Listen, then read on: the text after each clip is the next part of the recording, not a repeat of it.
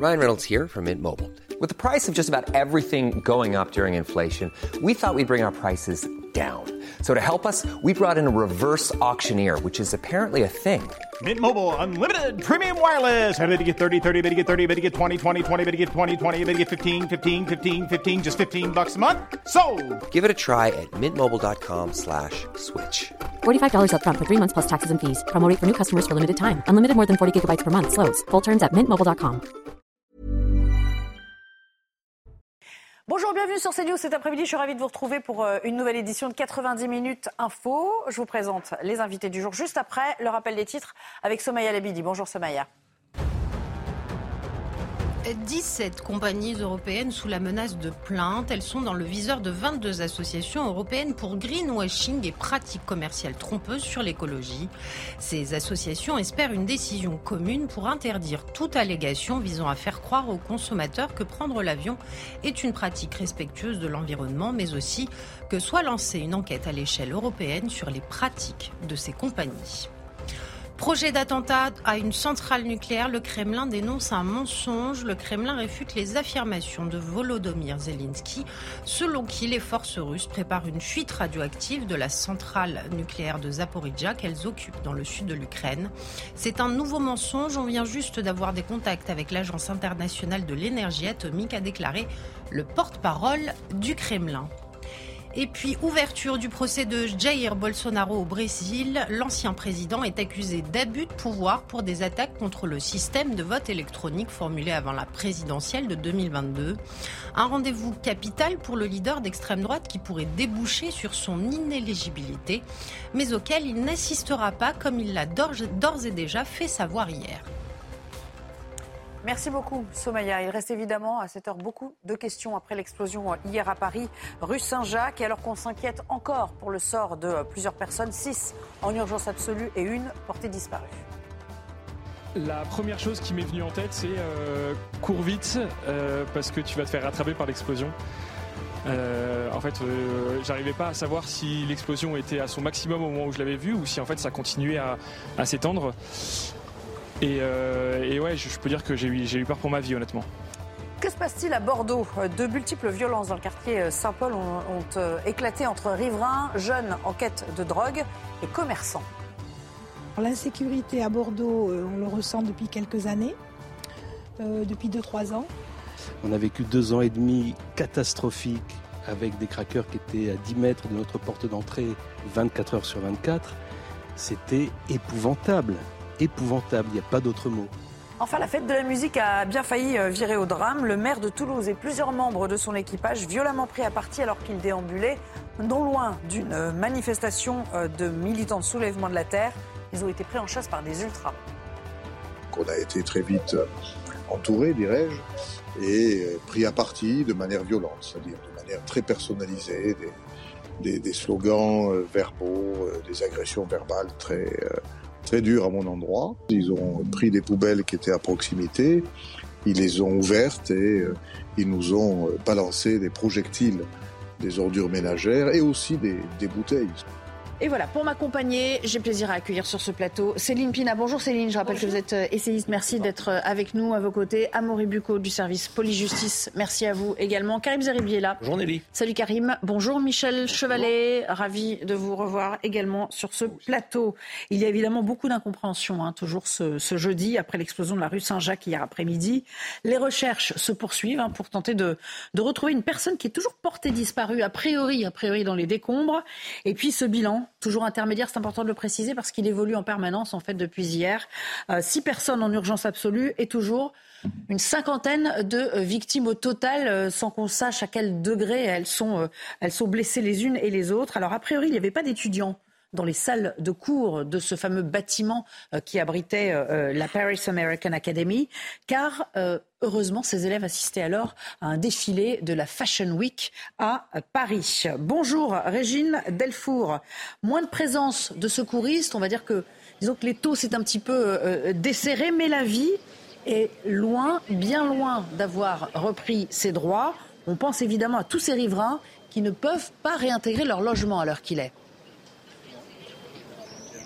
Oui, euh, certains riverains, euh, bon, parce qu'on parle de 18 euh, immeubles qui ont été évacués, donc ces riverains, eux, ne peuvent pas revenir dans leur appartement. il y a toujours ce périmètre avec ces barrières. il faut présenter un justificatif de domicile et une pièce d'identité pour pouvoir aller récupérer surtout des médicaments. Hein. C'est ce que nous disent les gens. Ils viennent chercher des médicaments, des papiers, quelques affaires. Mais il y a cette maison où la, maison des mines et des ponts et chaussées où 400 euh, étudiants euh, sont logés. Euh, la plupart sont étudiants à l'école des mines.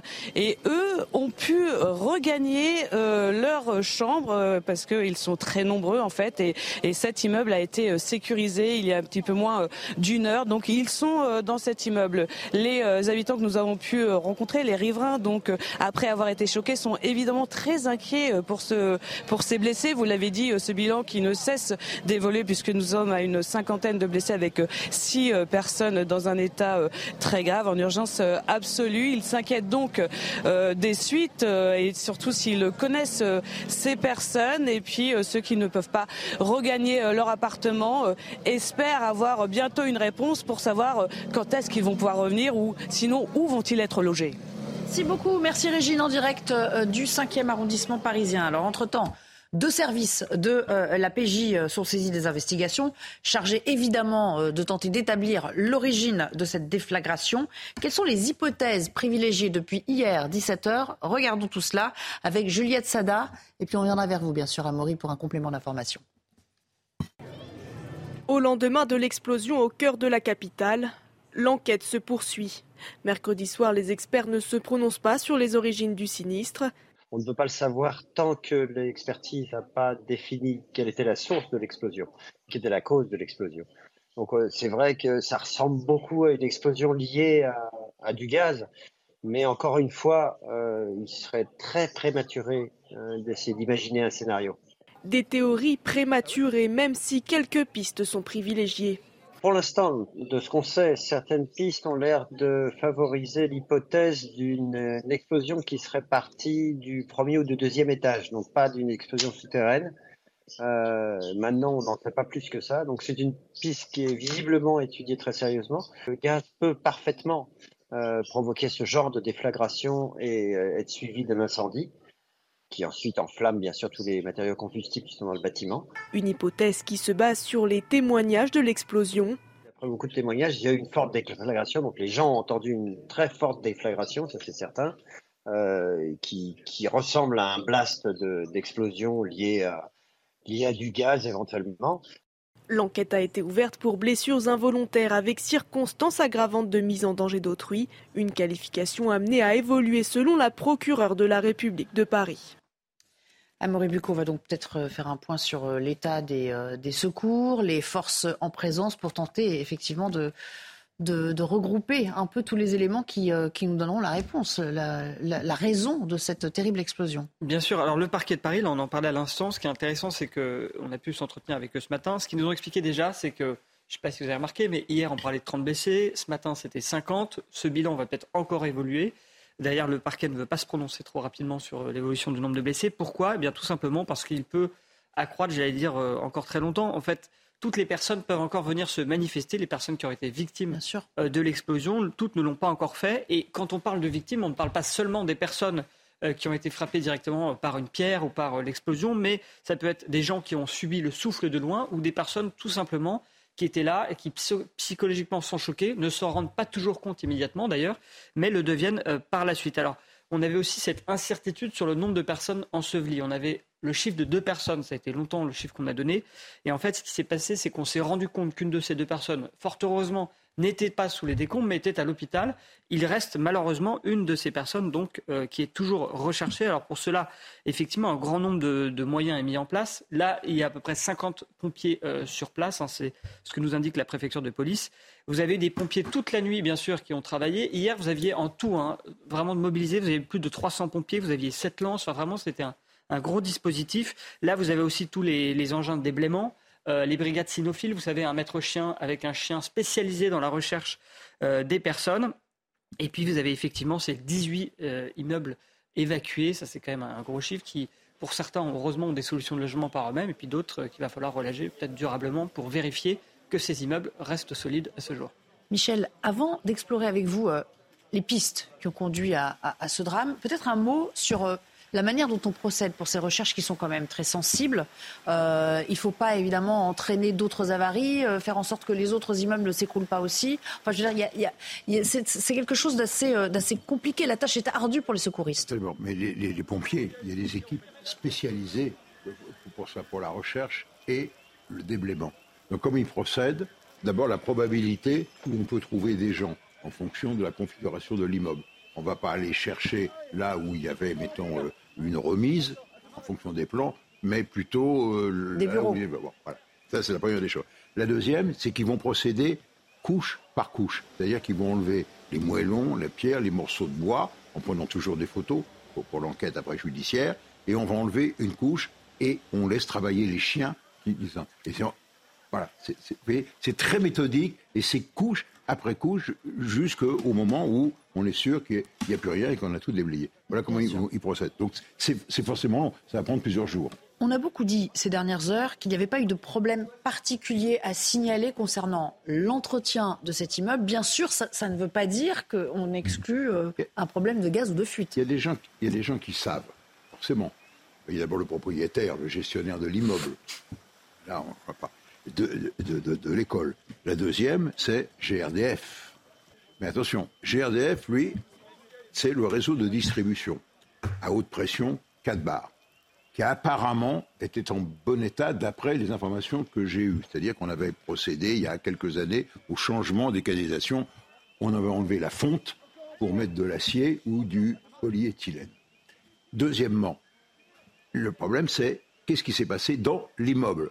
Là, GRDF dit, moi j'amène le gaz jusqu'au compteur, et après, c'est c'est au propriétaire. À charge pour le propriétaire. À charge de, vérifier, de faire vérifier par les professionnels son installation. Ce n'est plus ma responsabilité. Donc vous avez bien compris le, jeu qui est en, train, de se passer.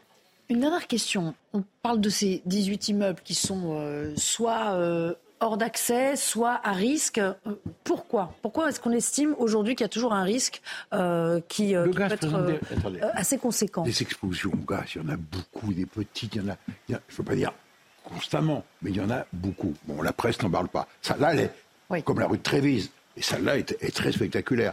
Ça, quand, on, quand j'ai vu les, premières images, j'ai dit à, à, mon réseau d'information, m'a dit, pof, ça sent le gaz c'est typique d'une explosion au gaz.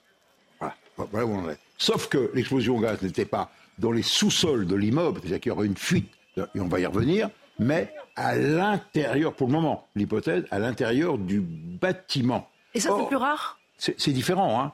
Est-ce que, est, que, ça arrive aussi à, cette, à ce niveau-là ben oui. fréquemment Excusez-vous, soit des gens qui ont laissé le gaz ouvert, soit des gens qui se sont suicidés soit ou des gens qui avaient bricolé l'installation. Ça s'est déjà produit. Donc ça pourrait effectivement être une erreur euh, humaine aussi. D'accord. Karim Zeribi, qu'est-ce que ça, vous inspire? On a aussi beaucoup remis en question depuis hier quand même dans les différents témoignages euh, l'entretien du réseau euh, de gaz à, Paris. Certains disent il n'est pas aux normes, il n'est pas toujours très bien entretenu. Qu'est-ce qu'on a fait depuis tout ce temps? Bah, Qu'a-t-on appris de la rue de Trévise? Ce qui explique les travaux importants qui sont effectués sur la voie publique. On voit énormément de, de barricades de travaux dans mmh, Paris. Mmh, mmh, euh, moi, je, je, suis sur le 5e arrondissement euh, lorsque je, je vis à Paris euh, et je vois effectivement des travaux considérables avec des tranchées, le changement de, de, de, la tuyauterie, hein, ce qu'a expliqué Michel, passer de, je dire, de la fonte à, l'acier, cette modernisation nécessaire. Après, la procureure de la République hier a expliqué que l'enquête qui était ouverte avait deux volets possiblement un déficit euh, de réglementation, de respect de la réglementation, ou l'accident individuel. Euh, et Florence Berthoud, la mairesse du 5e arrondissement de Paris, hier, a quand même laissé entendre, d'après les informations qu'elle avait, qui sont beaucoup plus pointues que celles que nous avons, que ça pouvait se situer au deuxième étage de l'immeuble. Donc, euh, on en a parlé avec Michel. donc, la piste de l'accident est possible. Aujourd'hui, l'origine, on ne la connaît pas. Ce que l'on sait, c'est que c'est un drame. Qui a frappé Paris.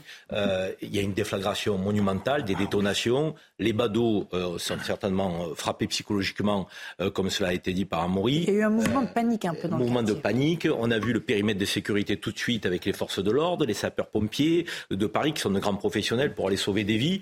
voilà, on n'est pas tiré d'affaire encore. On ne connaît pas l'origine. On ne sait pas s'il y a encore des, des, personnes ensevelies sous les pierres. Il y a des gens qui sont évacués de leur domicile personnel. C'est un traumatisme terrible. Céline Pina, il y aura des victimes collatérales, parce qu'on dit aussi que beaucoup seront impactés, on pourrait revenir sur le plan euh, scientifique et médical, par le son euh, assourdissant de cette explosion. C'est ce qui a marqué la plupart des témoins euh, qu'on a pu entendre depuis hier. Attention aux conséquences, on pense aux acouphènes, à toutes ces choses qui, qui peuvent être au long cours finalement. Hein.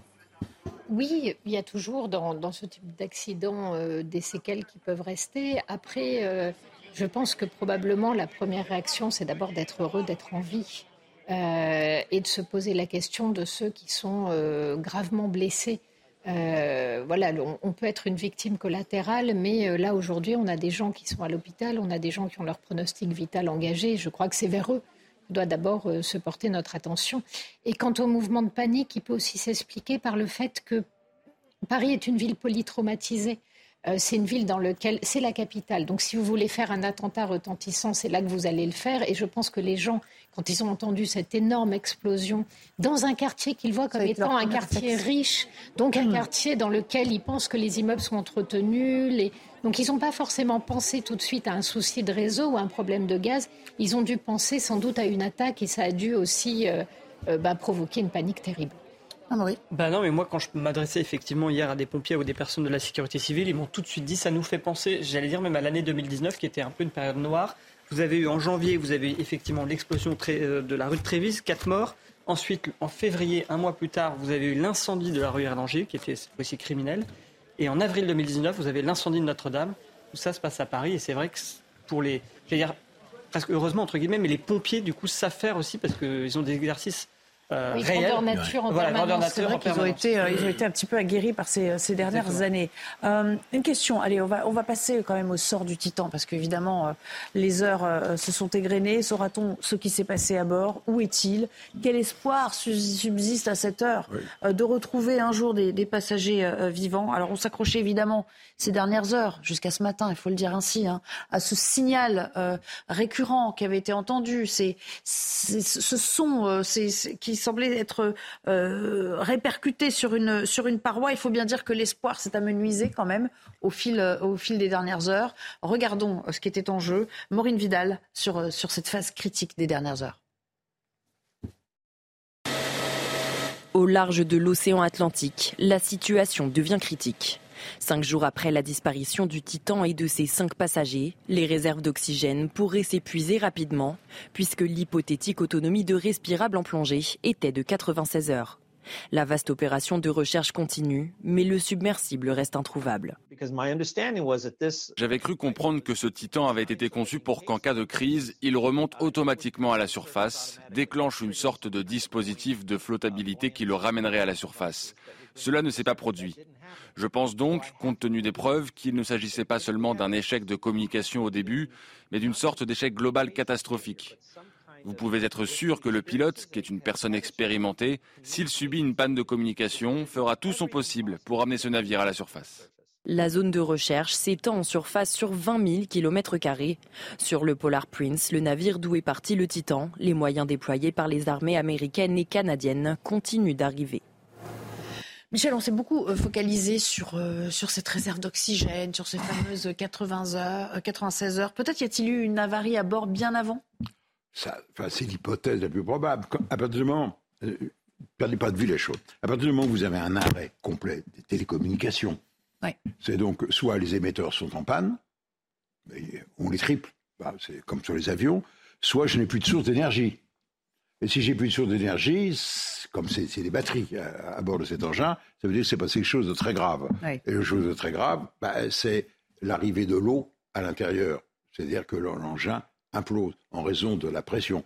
Vraisemblablement, il devait être au bout de deux heures, c'est ce que l'on sait, c'est-à-dire qu'il devait être à peu près à 3000 alors qu'il devait descendre à 4000. Et là, il s'est passé quelque chose. Mais ce type d'engin, logiquement, quand ils sont conçus, sont toujours à flottabilité positive, c'est-à-dire que d'eux-mêmes, il y a des lestes, Quand il y a un problème, on appuie sur un bouton, on largue les lestes, ça l'allège, et de lui-même, il doit remonter comme un bouchon à la surface, où là, on peut le repérer et intervenir. Or là, à la surface, les avions patrouillent, des sonars ont été déposés pour écouter, et jusqu'à présent, ça n'a rien donné. Donc si on ne voit rien en surface au bout de quatre jours, c'est que ça se passe au fond. Alors pourquoi s'est-on focalisé sur ces bruits? C'est pas tellement ah. les sons qui ont intrigué autant que la récurrence, c'est-à-dire qu'ils intervenaient à, à, intervalles réguliers. Alors, bon, euh, je ne suis pas spécialiste. Les, océanographes américains disent on n'a pas, on pas l'explication. Pourtant, ils sont habitués à écouter. Ce Euh, c'est pas le monde du silence, hein, la mer. Il y a beaucoup de choses. Il y a les hélices de bateaux, il y a les animaux, il y a des trucs. Alors, ce qui est troublant, c'est que c'est à intervalles réguliers. La deuxième remarque, c'est tout de même, en cas de détresse, et il y avait un professionnel au moins à bord, un Français. Il aurait bah, C'est le SOS, mais bien sûr, en morse. Euh, le SOS. Oui. Retraite, point, point, retraite, point, point, point. Donc, on ne comprend pas que euh, un, top, et puis on attend une demi-heure, et puis un autre, ça ne tient pas la route. Sauf si lui n'était plus en vie à ce moment-là ce qui est une possibilité. Euh, et puis surtout, alors j'aimerais quand même qu'on en vienne à cette polémique autour des tests, de la fameuse certification de l'appareil, parce que ça a quand même valu le licenciement d'un des responsables qualité qui en gros s'est fait remercier pour avoir demandé plus de tests concernant le, la résistance de l'appareil. Parce que, parce que quand vous regardez bien, c'est assez surprenant ce qui a été fait. Et pour moi, il y a deux choses qui me choquent. La première, c'est que l'on a fait une forme d'un cylindre. Le cylindre, c'est parce qu'il résiste le mieux à l'énorme pression. Tout de même, on est à 400 bars. C'est-à-dire que sur chaque, à la, taille d'un ongle, j'ai 400 kilos, une demi-tonne. Tu te rends compte C'est énorme, on ne se rend pas compte. Et donc, c'est moi, j'ai plongé avec des. ce, sont des sphères en titane, qui est un métal léger, mais extrêmement résistant. Donc, tous sont conçus comme cela, le, compartiment habitable. La partie extérieure, elle, va être en équipression. Elle est prévue pour résister à 400 bars. Mais la partie où sont les hommes à bord, qui, est étanche, reste à la pression atmosphérique et elle est toujours en titane. Là, c'est un, un cylindre. Deux, il a choisi la fibre de carbone. La fibre de carbone, c'est très résistant. Seulement, est-ce que la fibre de carbone est assez résistante et surtout la liaison entre le hublot à l'avant, qu'on voit derrière vous, la partie avant, sphérique, la calotte sphérique à l'avant, l'observation, et le reste. On a dit qu'au-delà de 1500 mètres, euh, c'était pas terrible pour la résistance. Déjà, c'est ce qu'ils ont, ce qu'ils ont dit. Donc peut-être c'était un engin, il était peut-être valable pour plonger à 1500 mètres, mais malheureusement pas à 4000. Karim euh, et Céline, au fond, ce rêve, maintenant qu'on en sait un petit peu plus euh, et qu'on désespère de les revoir, euh, il était un peu fou C'était un peu fou d'y aller? Aller sur la Lune, aller donc au, fin fond des, fonds sous-marins à cette profondeur, oui, c'est toujours un peu fou, mais c'est aussi les défis que, l'homme a envie de, de s'octroyer, de dépasser toujours le prétendument possible c'est vrai qu'on on, se dit euh, après coup, avec les explications de Michel sur le plan technique et autres, qu'il y avait un risque considérable. Euh, de l'argent aussi. Hein. il y a la découverte. Ok, quand on a plongé pour l'épave, la retrouver, etc. Bravo, génial. Mais il y a un problème d'argent. Hein. Céline, que vous inspire au fond cette, cette aventure, cette tragique aventure sans doute? Non, ce que, ce, que, ce que je ne comprends pas, c'est qu'apparemment, on a des témoignages de gens qui ont emprunté ce euh, même vaisseau pour d'ailleurs toujours aller faire une forme de tourisme un peu bizarre autour du Titanic. Et donc, il semblerait qu'il soit déjà descendu et remonté. Alors, est-ce qu'il était descendu aussi profond. on ne sait pas. Voilà, mais euh, ce, qui, ce qui est surprenant, c'est qu'on nous dit effectivement le hublot n'était pas euh, conçu pour résister, euh, les soudures appelaient questionnement, etc. Et dans le même temps, on a des témoignages de gens qui ont déjà fait cette entre guillemets excursion. Et y compris quelqu'un qui dit, mais nous aussi, quand on a plongé, les deux premières heures, on s'est retrouvé dans une situation un petit peu chaotique et puis les choses se sont arrangées. Donc, euh, ça pose quand même énormément de questions. pas mais si bien ficelé que ça. Oui, mais apparemment, malgré tout, euh, euh, quelqu'un comme le Narjolet ne serait sans doute pas rentré dans un petit submersible qui n'aurait pas fait la preuve qu'il était capable de le faire. Donc, après, les questions qui se posent, c'est est-ce que c'est très décent d'aller dans un cimetière? Et en revanche, ce que je trouve particulièrement indécent est la polémique qui consiste à dire regardez, ils sont prêts à sauver des gens parce qu'ils sont milliardaires, mais la France ou les États-Unis n'en ont rien à faire de, de, ceux qui meurent en mer. Et ça, je trouve ça très choquant alors que ces gens sont sans doute déjà morts au fond de l'eau. Merci beaucoup. Merci Michel. Grand merci de nous avoir euh, éclairé cet après-midi. On, ressort toujours un peu plus intelligent hein, de, des plateaux euh, avec vous. Non mais c'est vrai, je pense que tout ah, mais j'apprends plein de choses. Le ressent à chaque fois, moi aussi. Merci. Et euh, dans un instant, évidemment, on se retrouvera pour parler de ce petit phénomène qui est en train de monter quand même. les villes de taille très moyenne qui sont rattrapées par la délinquance. Amaury est venu avec les chiffres. A tout de suite. Nous sommes de retour, ou plutôt nous serons de retour juste après avoir pris connaissance des dernières infos avec Augustin Donadieu aujourd'hui. C'est son JT. Bonjour Augustin. Bonjour Nelly, bonjour à tous. 11 départements sont toujours placés en vigilance orange pour les orages sur la façade est du pays jusqu'à ce soir. Météo France précise que ces orages perdront progressivement en intensité au fil des heures. Les trois quarts du pays sont en revanche concernés par la vigilance jaune, crue, pluie et inondation, à l'exception de la Bretagne Nord où le soleil rayonne ce jeudi. Le gaspillage alimentaire semble avoir reculé en un an selon une étude parue aujourd'hui. En revanche, les jeunes de 18 à 24 ans seraient moins assidus que leurs aînés. 44% d'entre eux jettent par exemple des fruits une fois par mois comparé aux plus de 65 ans, aux plus de 65 ans qui sont 21%. Alors pour lutter contre ce gâchis, une entreprise du Finistère vend à bas prix des produits qu'elle a sauvés de la poubelle. Et en plus de cela, elle emploie 60 personnes qui étaient éloignées du monde du travail.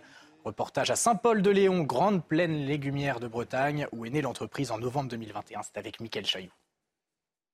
Bah, vous voyez, on a des courgettes qui sont bien trop grosses, des échalotes qui, elles, sont bien trop petites. On les appelle les écarts de tri, des légumes qui ne correspondent pas aux normes de la grande distribution.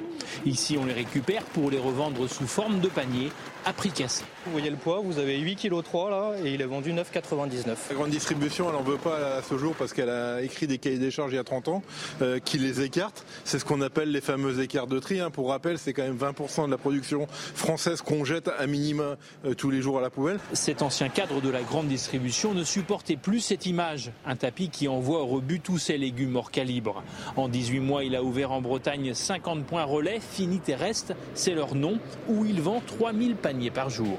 Euh, évidemment le prix, hein, le prix qui est, euh, qui est extra. Moi je m'attendais à avoir des produits un peu euh, sous-classés.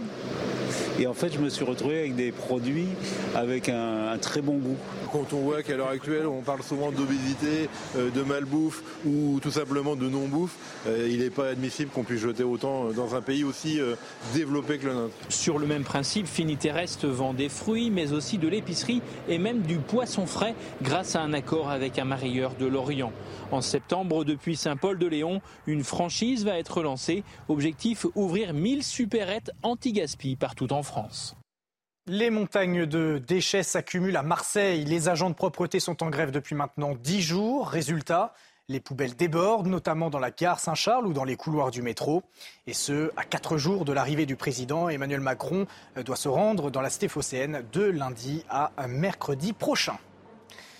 Et en sport, Victor Wembanyama accueilli en rockstar aux États-Unis. Le Français entre dans la NBA par la grande porte. Il intègre en effet l'équipe des Spurs. Et outre-Atlantique, on parle déjà de la Wembamaniana. Retour sur son Wembamania, pardon. Retour sur son arrivée à New York avec Thibaut Duclos. Votre programme avec Groupe Verlaine, centrale photovoltaïque à poser en toute simplicité n'importe où. Groupe Verlaine, connectons nos énergies. Un étranger comme chez lui, à New York, Victor Wembanyama phénomène dans une ville à son image, sans limite. I'm trying to be the best, so you know I got such high expectations for myself. I don't like to do things halfway, so. Aussi à l'aise dans la rue que dans la langue, à 19 ans seulement, les États-Unis vont l'accueillir, mais la folie Wembanyama dépasse déjà les frontières. Au-delà d'être une responsabilité, c'est une envie de ma part d'influencer positivement le monde, notamment la jeunesse. Leader déjà dans son jeu, préparé, répété et aiguisé entre Nanterre et Boulogne, un grand avec des mains de petits, forcément, ça fait parler. No one is going to stop me from dribbling the ball and getting the ball up and shooting threes. Nobody is going to stop me from doing that. La Ligue américaine déjà la double sans retenue au nom des grands anciens. I've never seen a press conference for one guy. Every draft prospect has their own table Victor had a press conference. That is because the attention is as big as I've seen since LeBron James came into the league. Des attentes énormes pour un garçon au début de son aventure qui laisse apparaître enfin une discrète fissure.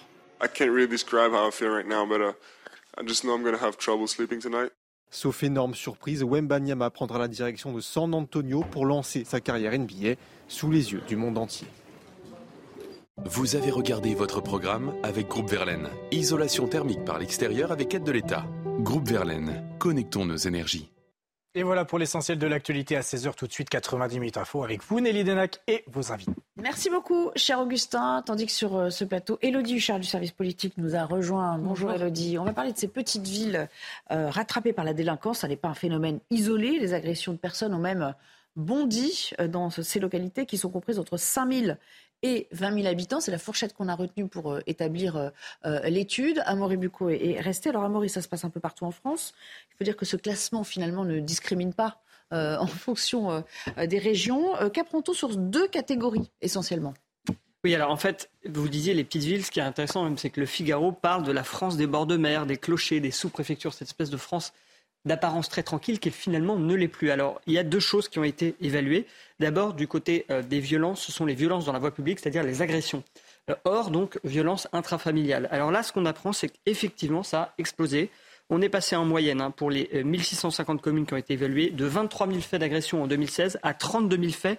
C'est une augmentation de 38% Alors, il y a eu une espèce de parenthèse enchantée avec le Covid, bien sûr, puisque forcément les gens étaient confinés chez eux. Euh, mais ne sortait plus dans la rue et ne s'agressait pas forcément. Alors euh, ensuite, le Figaro fait une chose intéressante, c'est le classement de ces villes. Alors vous, voyez effectivement que c'est des villes a priori inconnues, enfin ou du moins pas connues pour leur violence. Vous avez par exemple le Cateau Cambrésis dans le Nord, où là les, les agressions ont quadruplé en 6 ans, en passant de 20 en 2016 à 79. Vous avez aussi Marmande, la cité de la tomate, hein, c'est comme ça qu'on l'appelle dans Lot-et-Garonne, qui est là dans la troisième place du classement et qui en euh, quelques années eh bien, a augmenté de 120% en termes d'agression, en passant de 66 agressions recensées à 146 en 2022. Alors pourquoi? Comment, comment on explique tout cela? Alors, c'est ça qui est compliqué, c'est que euh, ces chiffres ne donnent pas la raison. Mais alors, moi, je me suis adressé à plusieurs euh, commissaires qui gèrent notamment des départements, et voilà, les, ils m'ont donné environ huit raisons. Alors, je ne vais peut-être pas toutes les dire, mais au moins les principales. La première, c'est quand même un, phénomène lié à l'immigration qui est l'explosion des squats un peu partout en France et l'augmentation de la part de la délinquance étrangère dans la délinquance globale. Ensuite, vous avez la difficulté, on l'a vu avec Annecy, à prendre en charge les malades mentaux, des personnes qui, en général, ressortent, ne sont pas, sont en rupture de médicaments, euh, de traitement, et donc recommencent récidive, récidive. Ensuite, vous avez aussi euh, la,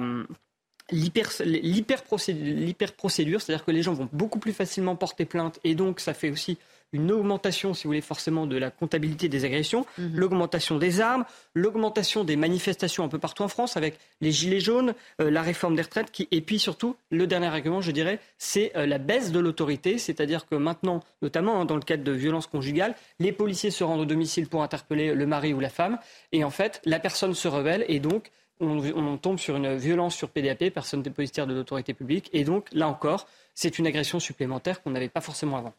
Merci beaucoup, Amaury, d'être passé nous, euh, nous développer tout ça. On vous retrouvera bien sûr sur notre antenne, y compris euh, dans Punchline tout à l'heure. Euh, on va voir avec Alessandro Lavarda, secrétaire régional d'Alternative Police. On va aller un petit peu plus loin sur ces questions. bonjour, merci d'être avec nous en direct. J'imagine que vous venez de nous, écouter. Est-ce que vous corroborez déjà tous ces constats? Est-ce que ces huit catégories, on les retrouve finalement, ces explications, à peu près à toutes les échelles, à tous les, degrés de, de villes qui sont touchées aujourd'hui? A augmenté sur euh, les communes rurales, touche essentiellement les, euh, grandes villes, hein, les villes de plus de 100 000 habitants, et souvent les, euh, les, les, villes de région comme Toulouse, Nantes, Marseille, Paris. Donc, mais cependant, là, on note aussi, hein, comme vous l'avez dit, hein, y a, c'est un fait, l'augmentation de la délinquance est partout, et même dans certains coins de campagne qui étaient relativement calmes on, ressent ce défait, euh, de violence. Hein. Vous, voyez aussi avec euh, des élus qui sont agressés. Voilà, il y a, une augmentation euh, de violence qui est indéniable avec différentes causes. Hein. Je vois aussi qu'il y a aussi, on en parle un peu moins en ce moment, mais ça faisait la une de l'actualité il y a quelque temps, les refus d'obtempérer. Hein, c'était, c'est devenu une habitude. Euh, il y a quelques jours encore, en banlieue bordelaise, là où j'exerce, on a eu un, refus d'obtempérer. Heureusement, ça s'est bien terminé grâce euh, au professionnalisme de mes collègues. Ils ont pu interpeller les deux individus après euh, une assez longue poursuite. Voilà. Donc ces faits, tous ces faits corroborent aussi une certaine insécurité que, que, reçoit les, que ressent les citoyens. Euh, Monsieur Lavarda, euh, le trafic de drogue, est-ce que, est que la drogue, qu'elle soit liée au trafic, c'est-à-dire euh, au règlement de compte entre, entre dealers, ou à la consommation, qui fait que ça entraîne parfois des, des comportements erratiques, est-ce que ces deux choses sont un facteur aussi? Ben, Bien sûr, parce que ce qui est important, ce que nous, nous, nous, nous donne comme ressenti les, les citoyens, c'est le sentiment d'insécurité. Et quand vous avez un point de deal qui est ouvert euh, dans une banlieue ou dans, dans une ville, automatiquement, ça engendre un sentiment d'insécurité parce que ça squatte devant les, les, les halls d'immeubles, ça traîne, la population va, bien, ça, ça engendre tout ça, un fort sentiment d'insécurité qui, est très malsain et qui, fait enrager euh, nos, amis, nos, citoyens. Quoi.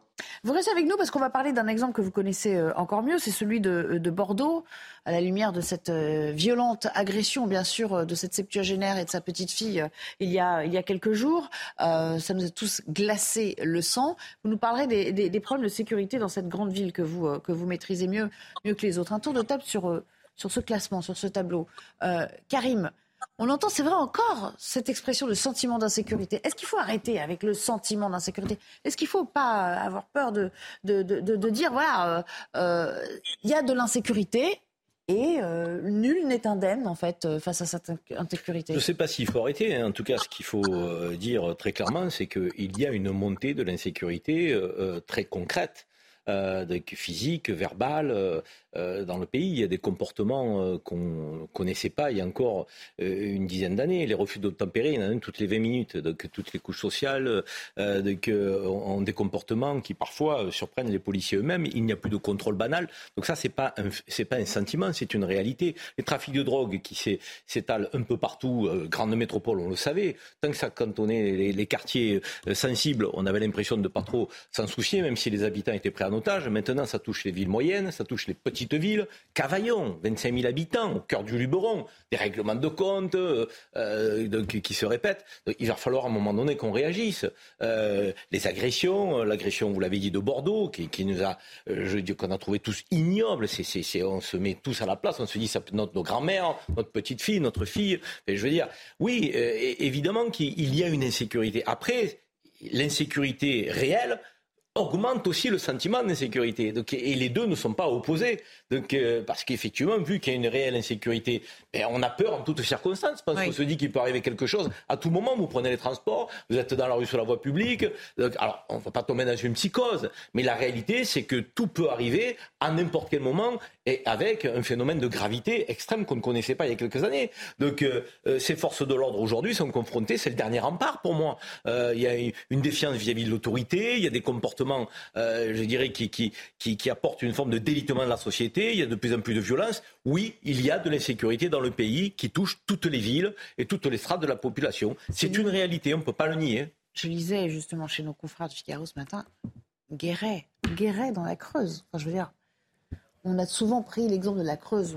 J'espère que les habitants de la Creuse, qui a un magnifique département, me pardonneront ce commentaire, mais c'est souvent euh, considéré comme quelque chose de très rural, euh, très champêtre, euh, un peu à l'abri de, tout. Et on a, on a vu que même dans cette ville, la délinquance, je a explosé de, de, l'ordre de 38% en l'espace de 5 ou 6 ans. Mais je pense que c'est, on n'échappe pas à un mouvement d'ordre général.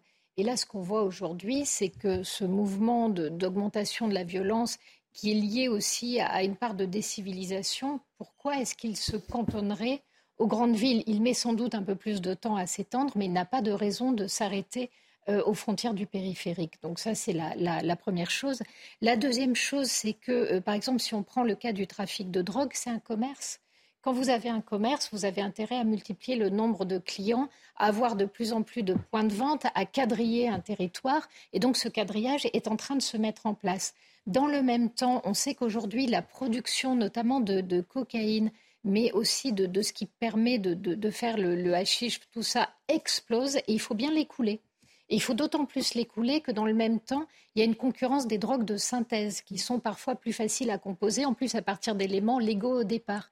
Donc pour ceux qui doivent écouler les grandes masses de la drogue, il faut trouver une autre clientèle, un autre type de clientèle. Finalement, la recomposition territoriale au niveau de la violence et de la délinquance, elle se fait. Le seul problème, c'est qu'il n'y a pas de réponse à la hauteur. C'est pas qu'une situation se dégrade, qui soit dramatique, ça peut arriver c'est quand la réponse des autorités publiques n'est pas à la hauteur, voire que les autorités publiques, euh, j'allais dire, ont intégré leur impuissance et l'intégration de leur impuissance, les Français l'entendent dans ce discours permanent qui dit la production de la sécurité est quelque chose de global. Ce que les, ce que les Français attendent, c'est démerdez-vous parce que nous, on n'y arrive pas. Et ça, ça renforce encore la peur. Et puis Elodie Huchard, tout à l'heure, euh, j'ai souvenir d'Amory Bucco qui nous disait, euh, parmi les, facteurs avancés, il y a aussi l'immigration, ou en tout cas peut-être le, fait de disséminer des migrants, ça c'est une volonté présidentielle euh, sur le territoire. Alors c'est trop récent pour qu'on ait un retour d'expérience sur ça, mais c'est vrai qu'en tout cas, comment dire, ça fait, ça crée des frictions au niveau des localités euh, concernées. On l'a bien vu entre les maires qui ne veulent pas, les concitoyens qui sont informés parfois à la dernière minute sur l'installation de CRA. Euh, tout cela renforce quand même le sentiment aussi.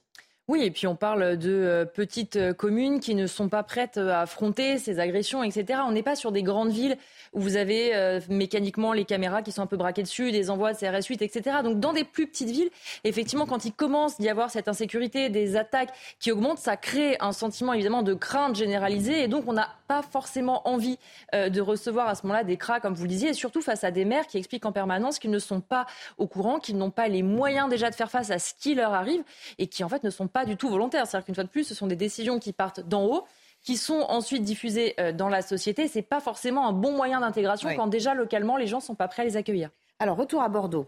De multiples violences dans le quartier euh, euh, Saint-Paul, entre riverains, des jeunes qui sont en quête de, de crack, des commerçants également. C'est un endroit qui se dégrade de plus en plus et les habitants, là aussi, ne se sentent plus en, en sécurité. Regardez ce reportage, Jules Bedeau, Régine Delfour, Thibault Marcheteau. Commerçante depuis 35 ans, Danielle ne se sent plus en sécurité dans ce quartier historique de Bordeaux. Il y a 15 jours, elle a subi une nouvelle agression. L'insécurité à Bordeaux, euh, on le ressent depuis quelques années, euh, depuis 2-3 ans. Euh, mais surtout, surtout, là, depuis quelques mois, on voit beaucoup de craques, beaucoup de gens très, très énervés. Et on a l'impression qu'ils se promènent dans la ville et qu'on ne leur dit rien. Le quartier Saint-Paul, au cœur de la ville, devenu un lieu de consommation de drogue à ciel ouvert, se vide alors peu à peu de ses habitants. Nos voisins ont quitté Bordeaux. Euh, moi, j'ai deux enfants en bas âge. On a vécu deux ans et demi catastrophiques avec des craqueurs qui étaient à 10 mètres de notre porte d'entrée 24 heures sur 24. C'était épouvantable. Épouvantable, il n'y a pas d'autre mot. Au cœur du problème, la présence d'un centre de soins et d'accompagnement des usagers de drogue géré par l'association La Case depuis 2011, qui attire de nombreux consommateurs de crack. Face à cette situation, les habitants réclament des solutions pour ne plus faire face à ces consommateurs dans un quartier très touristique et en finir avec ce sentiment d'insécurité permanent. Retour avec vous, euh, euh, Alessandro Lavarda. Je rappelle que vous êtes secrétaire régional d'Alternative Police. Euh, est-ce qu'on peut dire que le maire de Bordeaux, qu'on a entendu juste après l'agression de cette, de cette dame et de sa petite fille, n'a pas pris la mesure du problème? C'est ce qu'on comprend, pardon, avec les différents témoignages qui nous reviennent. On a envoyé des équipes sur place. Ils nous disent, franchement, Pierre-Mick, il est en dessous de tout. Vous, vous confirmez de votre point de vue? Tout d'abord, je tiens à féliciter euh, mes collègues de la BAC qui ont permis l'interpellation. Il faut, rappeler euh, très rapidement de, l'auteur des faits. Hein. donc, euh, grâce, ils ont pu, je rappelle les faits, hein, ils ont visionné rapidement la vidéo, ils ont pu identifier l'individu et ils l'ont interpellé deux heures après, pas, très loin de, l'endroit de l'agression. Donc, pour, pour vous faire remarquer que la police est efficace. Autre chose, la mairie, moi je ne voudrais pas rentrer dans, ce débat, hein. c'est une des prérogatives euh, du maire, la, la sécurité et la tranquillité publique. Cependant aussi, alors je suis ni là pour l'accabler ni pour le défendre, mais il faut remarquer que les effectifs de la police municipale ont augmenté et qu'il y a une très bonne entente euh, entre police municipale et police nationale, au moins sur Bordeaux. Donc, euh, bien sûr, il y a des axes de travail encore à faire. On peut toujours améliorer des choses, comme on pourrait aussi améliorer la, la vidéo parce que c'est un sur ce quartier-là que, que, je connais assez bien. Je peux vous dire que c'est un quartier assez piétonnier, donc la vidéo est vraiment essentielle à mettre en place. Vous nous dites quand même que le continuum de sécurité, comme on dit, est, est assuré. Quoi. Ça fonctionne maintenant.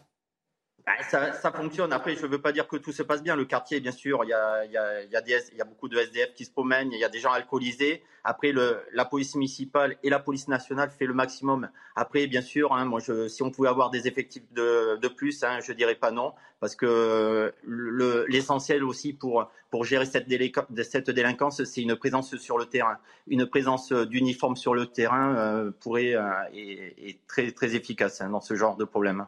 Et après aussi, il n'y a pas que la, que, la façon répressive. Il y, a, un ensemble, il y a une vision globale de l'insécurité. Il faut que les services sociaux aussi euh, interviennent, puissent prendre en charge ces, personnes, ces, toxicomanes qui errent dans les rues, qui, qui, n'ont rien à faire dans des états lamentables des fois dans la rue.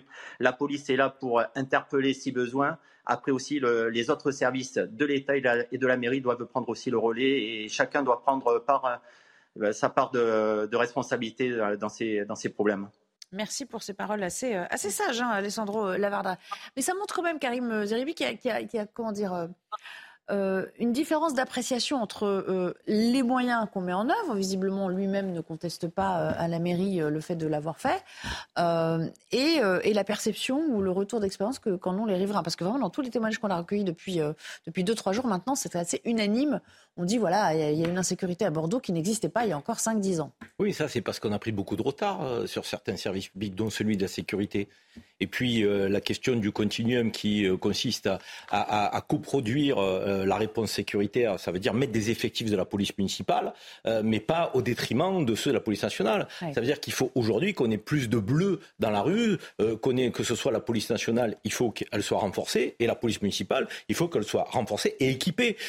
moi, je ne crois pas qu'il faille toujours cibler la couleur des, des maires. Ça fait trois ans qu'il est élu, ça fait pas trois ans qu'il y a un phénomène d'insécurité. Je veux dire, de ce phénomène d'insécurité, il est monté impuissant dans notre société, on l'a pas appréhendé. Alors après, qu'il y ait des maires, en fonction de leur sensibilité, qui refuse la vidéoprotection, euh, de, qui, qui, est euh, un élément prépondérant euh, en, en, matière de sécurité, notamment pour élucider et prévenir, là je suis d'accord. Il y a 20 Donc, ans, c'était tabou hein, d'en parler. 20, 25 ans. Aujourd'hui, c'est absolument nécessaire, indispensable.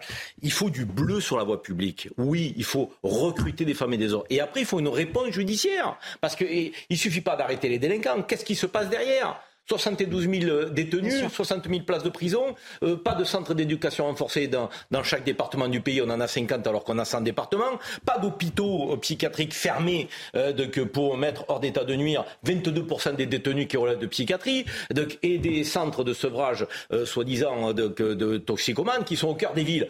Euh, excusez-moi, mais la réponse, elle est quand même pas très satisfaisante au moment où on se parle. Mais c'est vrai que sur le plan politique, il a eu très mauvaise presse, Pierre Rémy, parce que la manière dont il a répondu quand même à, à l'agression de cette femme euh, paraissait un peu euh, petit bras, quoi. C'est-à-dire qu'il était vraiment euh, pas à la hauteur de ce qu'on aurait pu attendre de lui en tant que premier élu. Et ça lui a beaucoup été reproché. Oui, parce que c'est là où on disait effectivement, il ne faut pas forcément cibler les maires uniquement en fonction de leur couleur politique. Mais là, on voit bien euh, que euh, cette vidéo qui est sans appel, que euh, peut-être tout le monde a vue et où on voit la violence, il a quand même du mal à la dénoncer. Et il y a une gêne de dénoncer des faits. C'est pas parce que vous dénoncez ces faits que ça veut dire que Bordeaux, dans la ville entière, est un endroit où il y a de l'insécurité. C'est juste un fait dont on parle.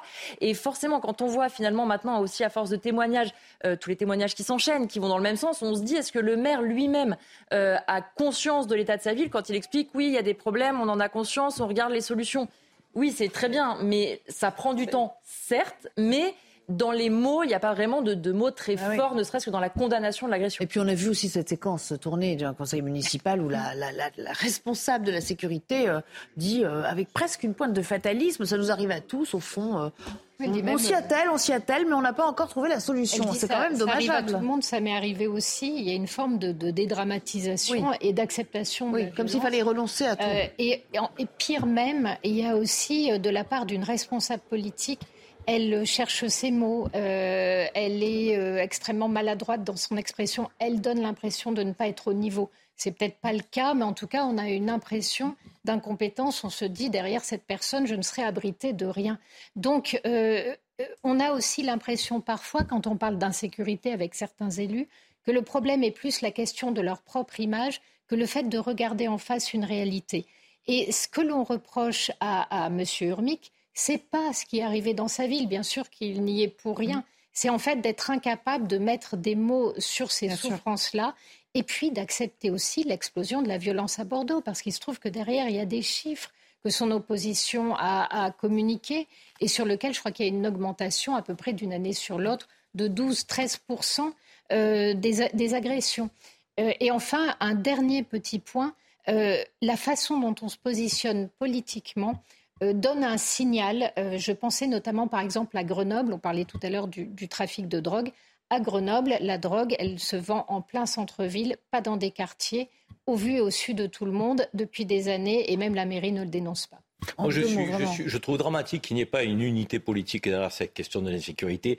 Euh, Lyon, on en parle fréquemment. jamais, tout le monde est, là pour prêcher pour sa paroisse. Euh, il faut arrêter euh, de jeter la patate chaude donc, aux voisins, en l'occurrence l'État, quand on est. Vous y croyez encore d'une mère. Oui, j'ai envie d'y croire, parce que on ne peut rien construire sur le désordre, Nelly. On ne peut rien construire dans le désordre. Ah, une ville ne peut pas être attractive s'il y a de l'insécurité. Moi, ma ville, Marseille, elle est magnifique. C'est peut-être la plus belle de France ou d'Europe. Elle ne l'est peut-être pas parce qu'il y a ces phénomènes Non, mais c'est une réalité. C'est une réalité. Chacun qui connaît Marseille va te dire c'est une ville magnifique. Mais il y a toujours ce mais. On peut pas aller dîner le soir tranquille en famille. Donc euh, euh, on a peur même au centre-ville, au Vieux-Port, euh, potentiellement de se faire arracher le collier. On te dit, on te conseille de ne pas mettre la, la montre, une belle montre si tu as une belle montre. Mais où va-t-on?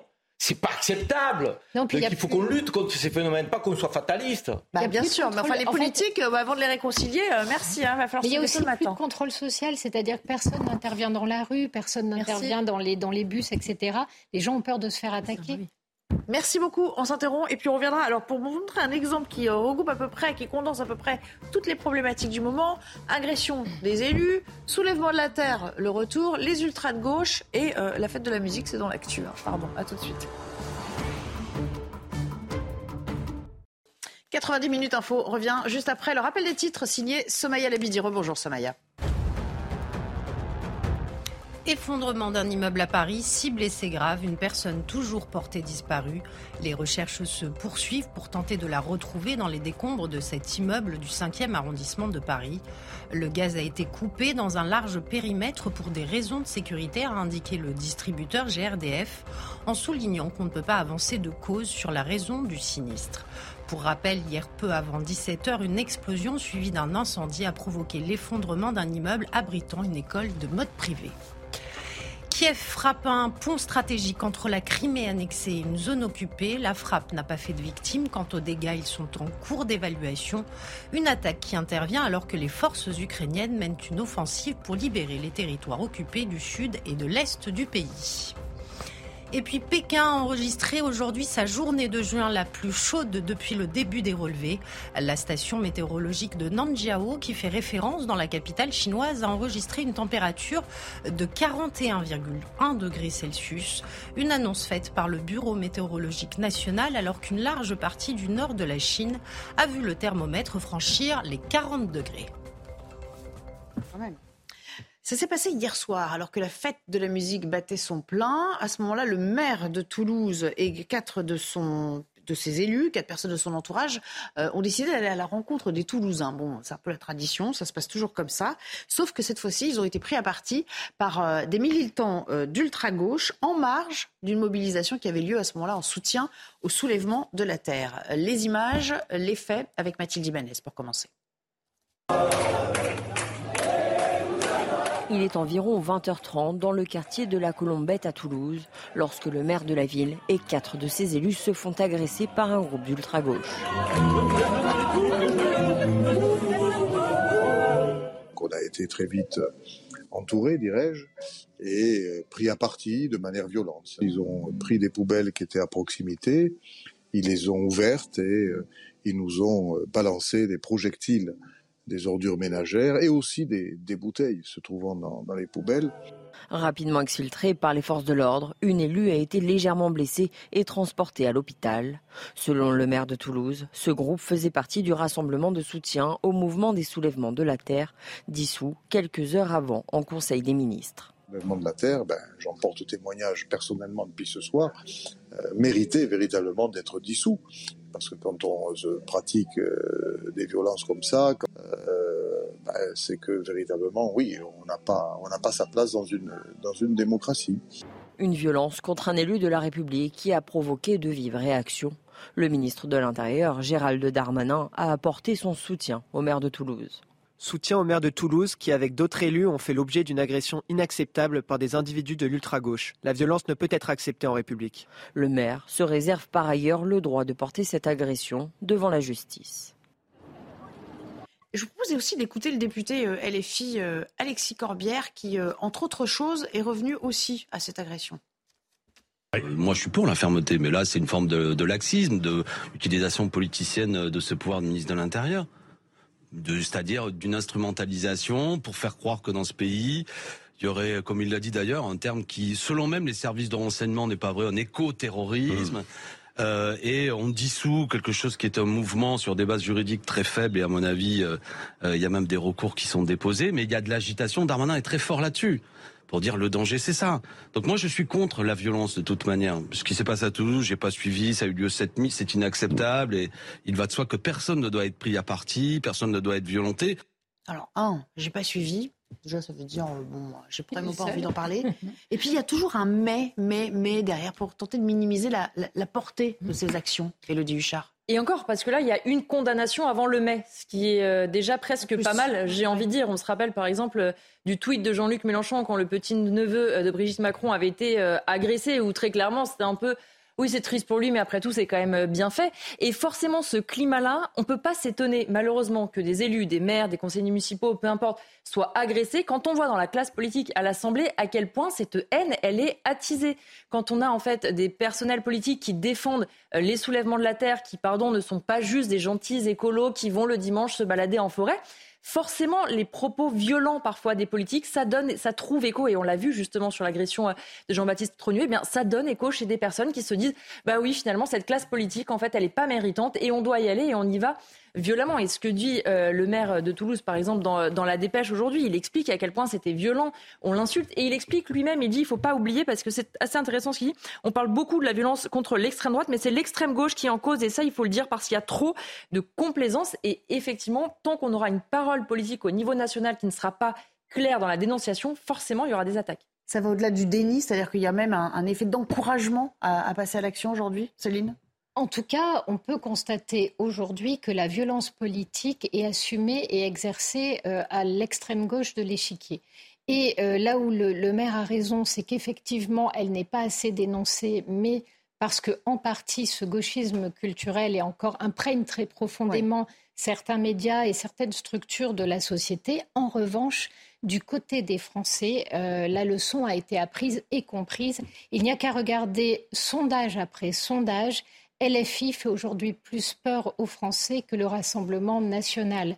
Quand on parle de euh, violence politique, les gens l'associent autant à l'extrême gauche qu'à l'extrême droite aujourd'hui. C'est la manière dont elle est retranscrite dans le débat public et dans le débat médiatique où là, il y a encore une différence. Mais sondage après sondage, la gauche est en train de s'abîmer complètement et euh, la NUPES, en étant ambiguë sur la question de la violence politique, est en train de prendre la place de l'extrême droite euh, comme repoussoir universel. Si on, si on part un peu sur le plan politique, vous lui faites penser, Karim, si on se projette un petit peu, si demain il devait y avoir une, une dissolution des élections anticipées, vous pensez que la NUPES ferait le même score?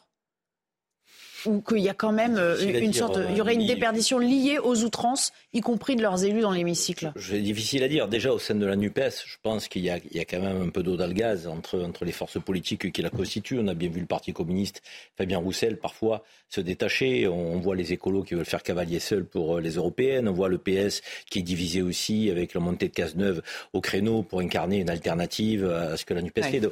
C'est pas aussi soudé que ça. Donc je ne sais pas s'il serait capable de se représenter aux élections. Non, moi je mets à équidistance en matière de condamnation euh, les violences d'extrême gauche et d'extrême droite. Je veux dire. Donc, euh, et je trouve que ce qui est catastrophique, c'est de voir qu'en fonction des sensibilités, on a des gens de la LFI qui condamnent avec mollesse, euh, de soulèvement de la terre, leur, leur méthode. Et que quand c'est l'attaque du maire de Saint-Brévin, alors qu'on sait très bien qu'il y a des groupes d'extrême droite, et les fonctionnaires de police disent euh, qui déjouent régulièrement aussi des attaques et autres, on a des gens du RN qui sont là aussi un peu mollasson du collier. Il faut arrêter avec ça. Mais est-ce qu'il n'y a pas plus de clémence quand même sur ce qui se passe à l'ultra-gauche qu'à l'ultra-droite? Et de la part de qui? De la part, elle le dit, des médias, de, des médias. du sentiment bah, ambiant lié à une certaine histoire aussi de notre pays. Je ne crois pas qu'il y ait plus de clémence. Je pense que euh, les, les, les, modes opératoires sont peut-être différents, en tout cas pour les fonctionnaires de police, quand on vous leur en parler. Ils prennent très mal le fait qu'on leur dise Ah, ben pour euh, euh, investiguer à l'ultra-droite, c'est plus simple qu'investiguer à l'ultra-gauche. Non, c'est pas, c'est, pas plus simple. Donc, ils le font de la même manière, avec la même force, avec les mêmes convictions, les fonctionnaires de police. Après, les modes opératoires sont pas les mêmes. On n'insulte jamais quelqu'un en, en, le traitant d'extrémiste de droite par exemple.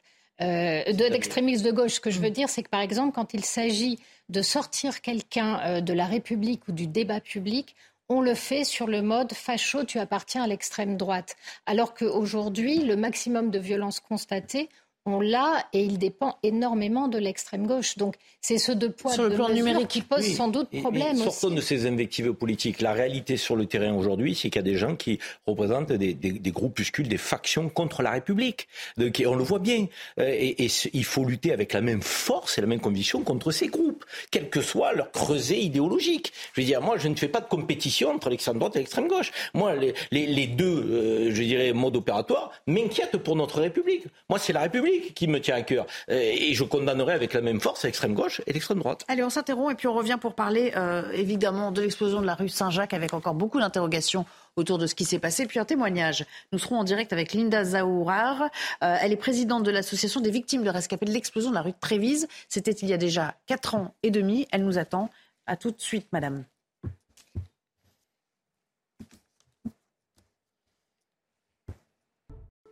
16h50 sur euh, notre antenne. Avant de se quitter, évidemment, on va prendre des nouvelles de ce qui se passe du côté de la rue Saint-Jacques. C'est dans le 5e arrondissement euh, parisien.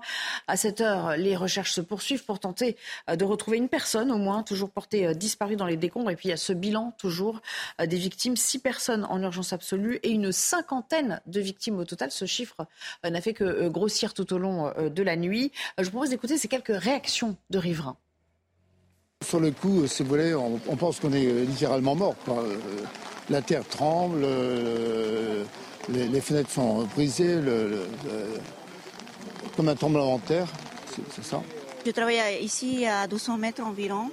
Et euh, bah, juste sortie de, de, mon travail, j'ai senti l'explosion. Moi et mon mari, juste à la sortie, on ne savait pas qu'est-ce qui c'était. C'est quelque chose qui nous touche. Même c'est à côté chez nous, c'est c'est boulot, c'est comme la famille aussi, et c'est quelque chose qui nous touche. On a été soufflé littéralement par l'explosion vers 5 heures de l'après-midi. On s'est tous retrouvés propulsés de nos sièges. On s'est retrouvés les, uns à côté des autres. Le sol était jonché d'objets. On se demandait ce que c'était. Qu'est-ce qui se passe? Est-ce que c'est un attentat? Euh, Est-ce que c'est la foudre qui est tombée euh, sur l'immeuble? En fait, on ne sait pas quoi. Mais euh, c'était quelque chose de très fort et d'inhabituel et on pense euh, évidemment au pire dans ces cas-là.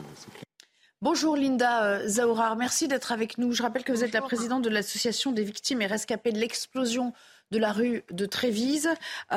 l'explosion d'hier dans le 5e arrondissement, cette fois, a dû vous rappeler de, de bien mauvais souvenirs, j'imagine. Oui, tout à fait. Ça ravive les souvenirs de l'explosion de gaz de la rue de Trévise du 12 janvier 2019. Euh, nous avons été, enfin hier, euh, nous étions euh, sous, le choc pour la majorité des victimes de, l'explosion de gaz de la rue de Trévise. Oui. Alors, pour l'instant, les enquêteurs sont, bien embêtés pour expliquer, et c'est encore trop, tôt pour dire ce qui s'est réellement passé. Mais est-ce que de votre point de vue, et parce que vous connaissez bien le dossier maintenant avec, le recul, il y a d'ores et déjà quelques parallèles qu'on peut se risquer à dresser? Alors bien sûr, avec toutes les précautions, parce qu'aujourd'hui, euh, enfin voilà, l'enquête va, va, démarrer et euh, c'est vrai que avec les témoignages où euh, beaucoup de témoins indiquent avoir senti le gaz, forcément ça interpelle parce que beaucoup de témoins disent avoir senti le gaz quelques minutes avant l'explosion, d'autres disent dans la journée. Euh, et, c'est vrai que ces images d'explosion et de feu qui vient juste après euh, rappellent effectivement la rue de Trévise, oui. Alors, ça nous conduit évidemment à, parler du drame que, que, vous, vous avez vécu euh, au niveau de la rue de Trévise. Où en est l'enquête? Est-ce que, est que les raisons ont été formellement identifiées? Parce que j'ai quand même lu que plusieurs théories s'entrechoquaient encore quatre ans après les faits. Alors, Au niveau de, l'expertise, la contre-expertise est en cours. Elle est en cours de. Enfin, nous devons recevoir le rapport d'expertise de, le 30 juin. Euh, il y a eu une expertise euh, initiale euh, qui a été L'instruction a été clôturée et la mairie de Paris a fait appel puisqu'elle a été mise en examen avec le syndic de copropriété de l'immeuble et donc elle a fait appel de cette décision. Elle a fait appel pour euh, une demande de contre-expertise. Euh, allez-y, allez-y, allez-y.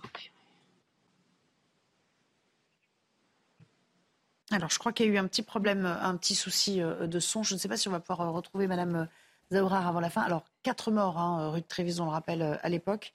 Comment revivre sereinement après ça? Comment on se reconstruit? On imagine le trauma que c'est aussi pour les commerçants, parce qu'il euh, y avait beaucoup de gens qui, vivaient et qui travaillaient dans cette rue, euh, Karim Zeribi, à ce moment-là. Un traumatisme, effectivement, qui, qui dure pendant des années, certainement, sur le plan psychologique. On doit revivre ce, drame pour les gens qui, étaient au cœur de, de ce drame de la rue de Trévise. Après, derrière, il y a quand même une enquête qui vous rappelle sans cesse ce que vous avez vécu, un procès euh, avec des décisions de justice, une assurance dont vous attendez quand même quelques indemnisations parce que vous avez été touché sur le plan psychique, physique, mais aussi matériel.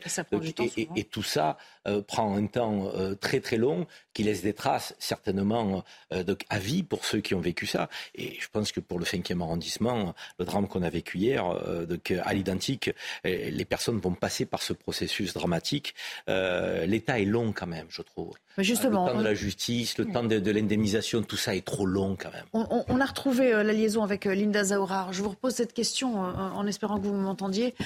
comment on revit sereinement après un, un tel drame? Parce que ça permet de se projeter aussi pour ceux qui, qui sont touchés dans le cinquième alors sereinement, c'est honnêtement très compliqué, surtout que nous, on a eu la particularité et euh, voilà, on, a eu un traitement qui a été très particulier, euh, c'est-à-dire qu'on a eu ce sentiment d'être abandonné, d'avoir été traité au départ comme un fait divers lambda, euh, et donc c'est vrai qu'il n'y a pas eu réellement de, prise en charge des victimes de l'explosion de la rue Trévise. Nous avons eu la chance d'avoir la maire du 9e arrondissement, Delphine Burkli, à nos côtés, et Sophia Seco de la FENVAC.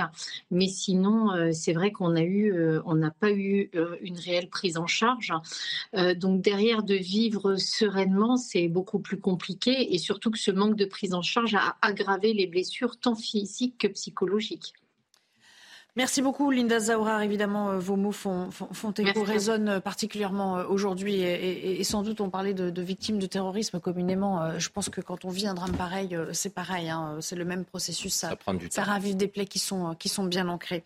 on leur souhaite évidemment de, se retaper du mieux qu'ils le peuvent. Regardez, l'invité de 17h30 ce sera dans Punchline. Olivier Klein, ça nous donne l'occasion déjà de vous encourager à regarder euh, Laurence Ferrari et ses invités, euh, euh, le ministre de la Ville et du Logement qui évidemment reviendra à ce drame. Merci à tous les deux de m'avoir accompagné. On se retrouve tout de suite pour, pour passer le flambeau à Laurence.